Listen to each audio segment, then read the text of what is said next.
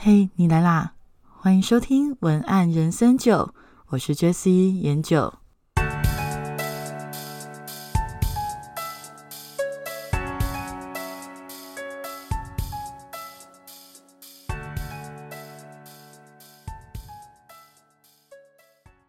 Hello，各位小酒窝们，我是研九。啊，真的好想念大家，因为前阵子真的是太忙了。因为其实这一阵子不是三级开始，那很多的工作都变成用线上的方式或在家上班呐，所以我的我之前本原本安排的一些讲座还有演讲也全部都改成线上，然后有些就直接要变成录制线上课程，再加上原本有的工作一些网站文案啊，还有例行性文案撰写，然后最近又做了一档泽泽集资的专案，然后就非常非常的忙碌。好久都没有跟大家上来聊聊了，大家过得好吗？其实我还蛮想念大家的。那今天呢，这个主题呢，我想要在开始讲这个主题之前，想要跟大家聊一下，就是我这一集比较特别一点，我打算就是用一些文案的观点来呃聊一些我们的时事的话题。那我为什么会想要这么做？是因为我考量到，其实，在听 podcast 的朋友们，有时候。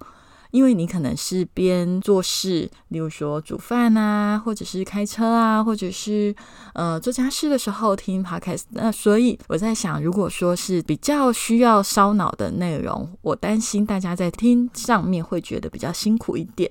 那所以我这一次就想到用一个比较轻松，然后比较容易呃吸收的方式，用文案技巧结合时事的话题来聊。那希望。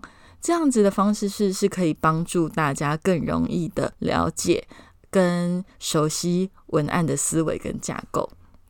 好，那不晓得今天的模式大家会不会喜欢？那无论如何，就是一个新的尝试。那如果大家有什么样的看法或意见，也欢迎就是节目后可以私讯 IG 或者是呃 FB 给我，我都会很乐意的听大家的回应哦。今天的主题叫做从销售业观点。来聊聊疫苗的缓打潮。呃，我会想到这个主题的原因，来自于看到朋友的脸书上面，他愤愤不平的表示，他觉得老老人们不愿意打疫苗是很不负责任的态度，觉得不愿意打疫苗就很酸的说，那你就记得保费保要保高一点，遗嘱早一点写一写哈。那我觉得有点酸呐，但是我也知道，因为他是心急，因为双北的疫情真的非常的严重，所以他也是真的很希望可以提高疫苗的普及率。我觉得这个是真的，也也很可以理解啦。不过，呃。我在这个地方啊，我就想到，为什么虽然说现在的主流风向就是轮到你就去打，但是大家也知道嘛，最近就是因为打了之后发生了非常的多猝死的案件。那虽然说主流上面的说法也是几乎跟疫苗没有关系，但是我觉得这些新闻看总是会焦虑嘛，所以我想要用文案的角度来分析啊，为什么这些老人们虽然说我们一定不断的劝说。他们去打，但是环打潮还是发生，施打疫苗的比例还是不够高的原因。那我今天会比较就人的情绪跟心理状态去分析，而不是从呃，就是一些资讯方面，就是媒体的资讯方面去分析，说法会有一点点不太一样。因为我觉得我今天的切入点是，可能平常大家比较不会那么的快速或直接的去思考到的部分。所以我觉得也可以拿出来聊聊，然后让大家能够有更多不一样角度的想法。总之，前情提要一下，虽然我觉得大家应该都知道的，我还是再讲一下，就是最近的疫苗施打之后，就是打 A Z 疫苗，然后老人猝死衍生的一些状况。一开始大家。就期待很久嘛，终于有疫苗，然后就开始造册打。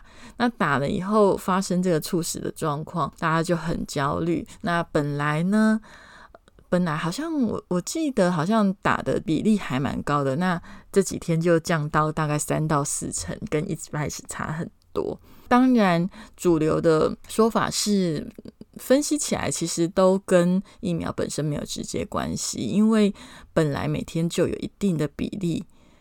老人每天都有一定的比例的死亡率，而施打的这几天老人他们的总死亡数量并没有上升，所以主要官方的说法是，比较可能的是那些长者可能都只是就是大限到了，又刚好打到疫苗这样子而已。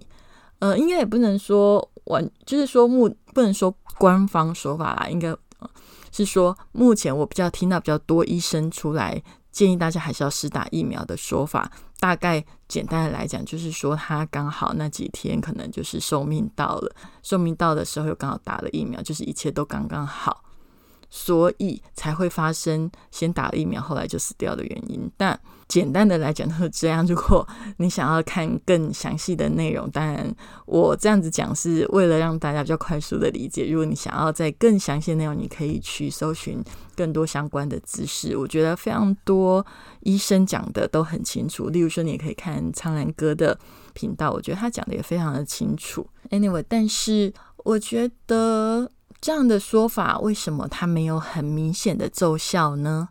为什么明明就是已经跟你讲的很清楚，那些老人是刚好就是那个时候寿命刚好就到了，所以又刚好打了疫苗，所以他们死掉只是恰好的几率而已，并不是疫苗造成的。为什么这样讲了之后，还打潮还是存在？大家还是在等等莫德纳、等交生等其他品牌。然后甚至有人开始就是想说，哎，那我们是不是晚一点再打？呃，或者是明年再打？是不是后越后面的疫苗会越安全之类的说法都有跑出来？当然，这些想法出现之后，我们还是有看到很多主流的呼吁，都说施打疫苗后，如果您染疫后，死亡的几率会比没施打疫苗的低非常多。但是为什么就是这样子跟你讲说啊，就只是刚刚好而已啊？而且如果万一你染疫人有打疫苗，真的比较不容易变重症啊？为什么已经讲到这个程度了，还是那个环打潮还是在？我觉得这个原因分析起来，其实有一些蛮细腻的心理状态，我们可以来设身处地的来思考一下。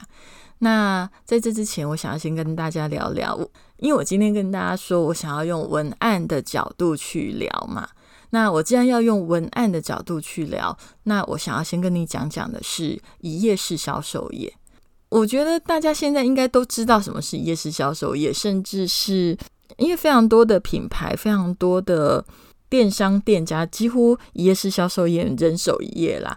那当然，有些一页式销售业被人家讲的，就是很像诈骗嘛。因为诈骗集团也用一页式销售业啊。那当然，一页式销售业它非常的普及。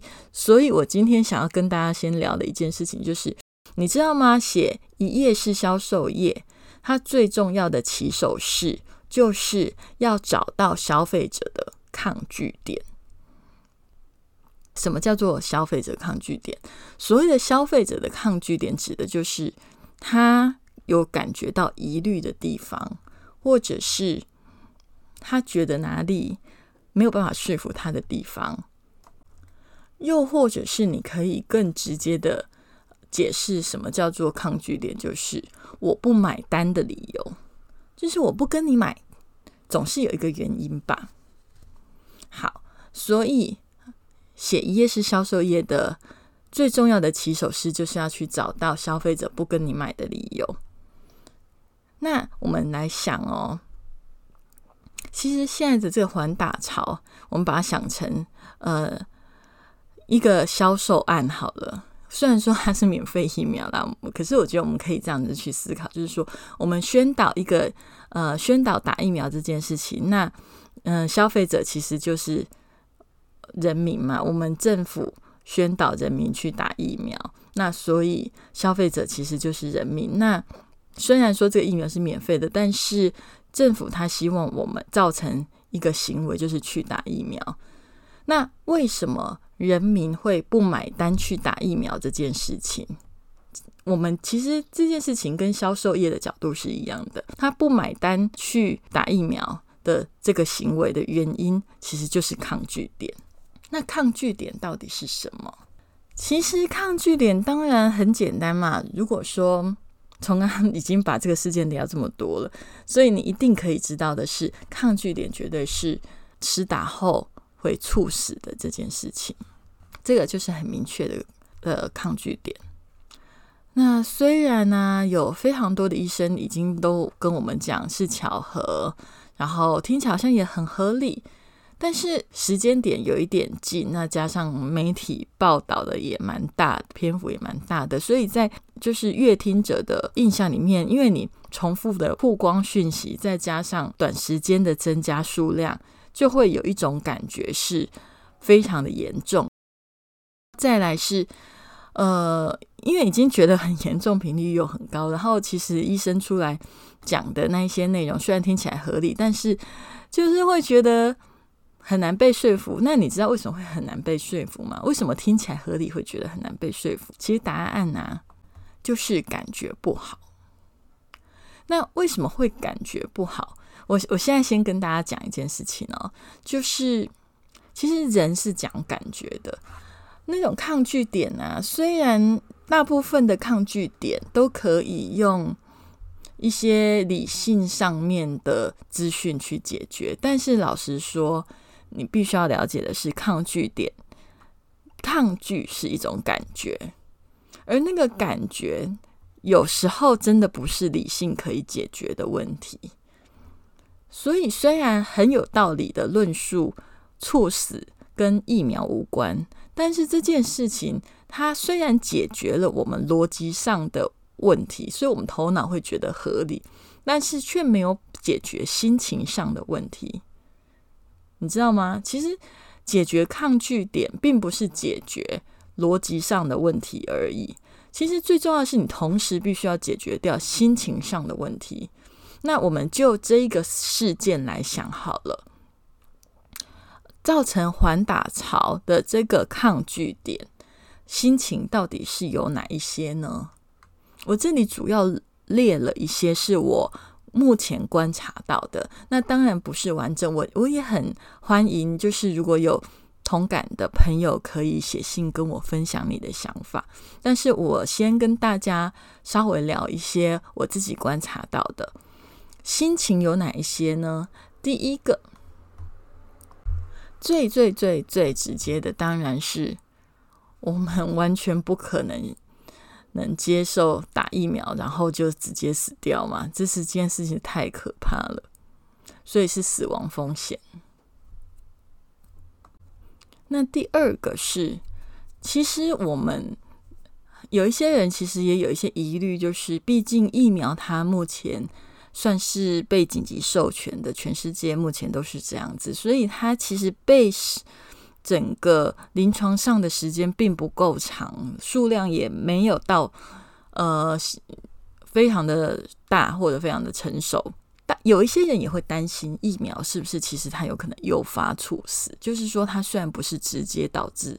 的死亡风险，但是它其实有间接导致死亡风险的可能性，而这个可能性有可能在 N 年之后才被验证。那现在如果没有被验证，大家不想冒这个风险，就是未知的风险。那第三个就比较细腻了，第三个心情呢，就会有一种，嗯，你想想看，老人家哦，那如果心里想说啊，天哪！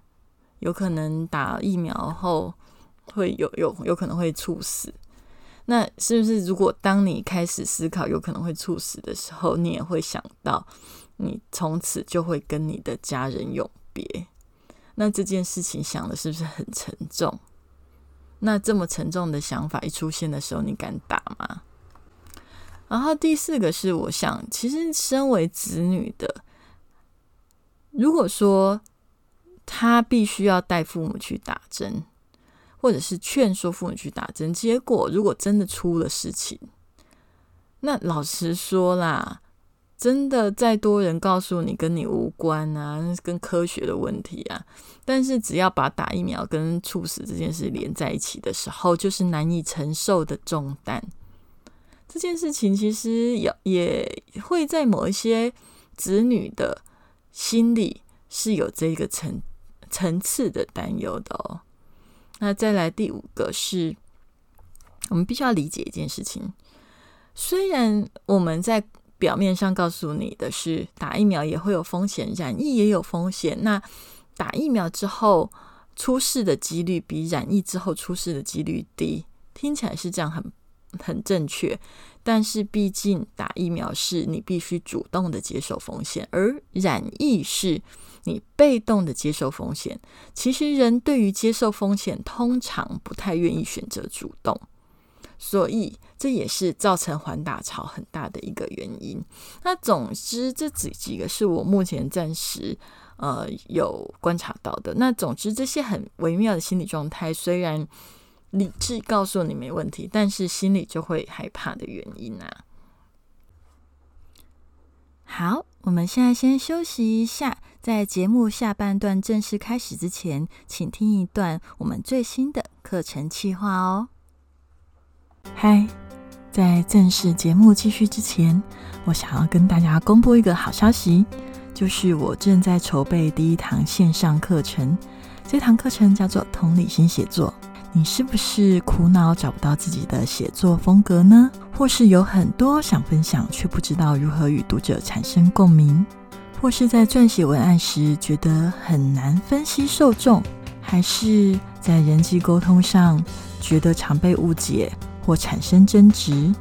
同理心写作是从思考事情的角度出发，不仅提供架构，更传授如何拆解接收到的资讯。并从内在去做整合，把资讯整合成拥有个人风格的写作方法。我会依照不同的写作领域做差异化的分析与教学。同理心写作是我多年以来淬炼出的一种销售文案、品牌文案到人际关系沟通的写作基础。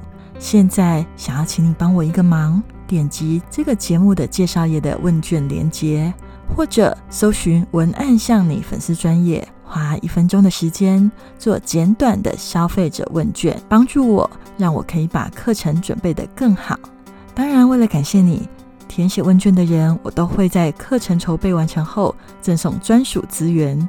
这个资源会很有诚意，绝对不会只有优惠券而已哦。你可以期待一下哦。好，那我们就回到节目现场吧。其实，以写销售业的思维啊，就是你要去解决抗拒点嘛。但是，解决抗拒点并不一定是那么容易，呃，那么容易的事情哦。例如说，这次的疫苗事件，它各国都是紧急授权，相关的数据啊、验证啊都没有到那么的足够的时候，我们很显而易见的就是，这个抗拒点真的很难在短时间内被被解决。毕竟。我们就是很需要疫苗，不然疫情整个爆发以后就是非常的困，整个就会变成像现在这样啊，非常的不方便啊，然后生活在恐惧里。但是那个风，可是打疫苗的风险需要被降低的可能的事情，这个抗拒点又很难短时间被解决。那这种时候该怎么办？有时候其实也很两难啦，因为其实像我在写销售文案的时候，也有遇过一些产品。某一些抗拒点其实很真的很难在当下被克服，就像现在这种疫苗的状态。所以我只能说，如果当然理想的话，就是把抗拒点克服完再上市。那如果真的没有办法，那你就是只好想好售后服务啊、满意保证啊。那可是像如果这次这样环打潮的状况。我相信啦，其实有兴趣打疫苗的人很多，只是因为因为可是想打，但是风险两个天平天平上摆荡的结果，就会变成我们再考虑一下。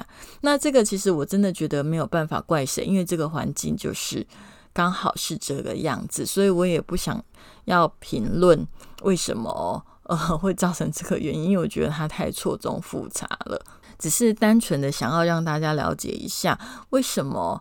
会突然间出现这个环打潮，而且其实这个环打潮它的出现牵涉的，除了就是呃表面上可能大家在网络上常常看到那些原因之外，很微妙的一些心理状态，我想要跟大家聊一下。那目前呢，虽然风向当然是为了达到群体免疫，所以我们应该轮到你就去打，然后甚至其实它有一点舆论压力，我观察到它在某一些地方产生的一些。舆论压力，就是好像你不去打，就是不配合国家，就是愚民啊，就是对家人与国家不负责任啊，就是不理性啊。但是其实有时候啊，我会觉得你反过来想想哦，毕竟打在别人身上，有可能死掉的是他。那我们到底为什么要那么强烈的谴责那个很害怕死掉的人呢？那当然啦，我觉得很有道理的一句话是：打疫苗是为了保护别人。这句话真的很很正确。但是我我这里要讲的不是说，所以呃不要打疫苗，不是这个意思。只是说我想要说的是，我们可不可以更细腻的去处理这一种不想要打疫苗的长辈们的心情？因为毕竟打疫苗承担风险的是长辈。虽然会有人说，如果轮到我打，也会承担同样的风险。我们是一样的，我不怕，你也不可以害怕。但是其实不一样哦，因为你选择了施打，你可能你的心里没有长辈他那么的恐惧，或者是你虽然有曾经恐惧，但克服了。但是你就算克服了，你也不能逼长辈就要跟你一样去克服啊。如果你一直逼长辈去打，那万一他真的怎么了，那你不会觉得难过吗？对吧？所以我这里只是想要聊的是说，我们在很急着要去请长辈去打疫苗的时候，我们可以在态度上面不要那么的充满攻击，或者是充满批判。因为虽然我知道你很急，虽然我知道你是用心良苦，也是为了长辈好，但是用词不要太狠。可能多一点点同理心，也许你可以跟长辈多聊聊对疫苗的想法，或者可以的话，你也可以聊一下你自己的感受，然后表达一下自己的想法。但是我有时候真的觉得不要立刻想要说服别人，因为有时候你等个半天一天之后，人家想法就会慢慢改变。你知道，思考事情啊，有时候要接受一个全新的角度的。想法并没有那么容易，尤其长辈他们有他们既定的思维模式，那你的想法要突然间去说服他，那种东西就很像是你越把某个东西塞给他，人家就会抗拒的越厉害。所以你不如就把东西放在那个人的门房间门口，然后跟他讲说，如果你想要收的时候，你再把门打开。有时候你多一点点空间，那个人他就会。比较容易的去接受或者去思考新的可能性，因为其实我自己在做文案采访工作的时候，我也很多时候是需要得到我需要的资讯才写得出文案来，但是有时候客户给我的资讯可能嗯不是我需要的，或者是不够，那。有时候他会给我很官方的文字或很官方的资讯，但是我有时候必须要去看到的是你真正的想法或者你真正的个性，因为有真正的个性跟真正的想法，我才比较容易帮你塑造出一个比较有亮点跟特色的文案风格，但是。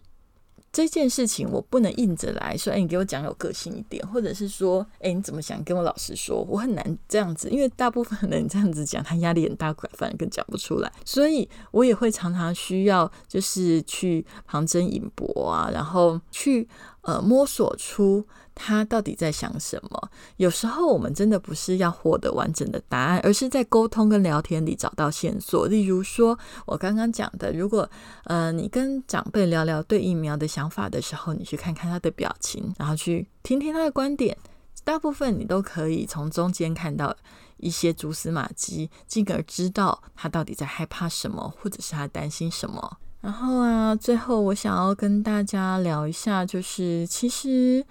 你知道吗？长辈啊，通常对于生命不像是年轻时那么的有自信。有时候啊，我们面对老人的焦虑，会会是因为来自于看到他衰退的自信。你会觉得，哎，这个人他明明意气风发的，他年轻的时候明明意气风发的，那老的时候怎么变这么胆小？其实很多长辈都是这样子。那其实你知道吗？也许胆小就是他从年轻的时候都一直掩饰的真实样子，这也是他这个胆小那面一直不敢让你看见，他不敢让你看见他像孩子一样不安的样子。因为我自己也有遇过家人生病不舒服，然后自己一边照顾又觉得做不了什么的时候，至少要故作坚强，不要让他担心。那那阵子都会躲着哭啊，因为就会觉得很心痛，就是为什么家人是会会会要承受这样的痛苦？所以我很了解，而且设身处地的去思考，如果我带着我的家人去打疫苗，然后发生了什么事的话，我一定会非常非常的伤心。所以我看到别人对于长辈过于的比较强硬的态度的时候，我就会我我就会有一点点心疼。那当然，我不是在责怪你对长辈强硬的态度，因为我知道。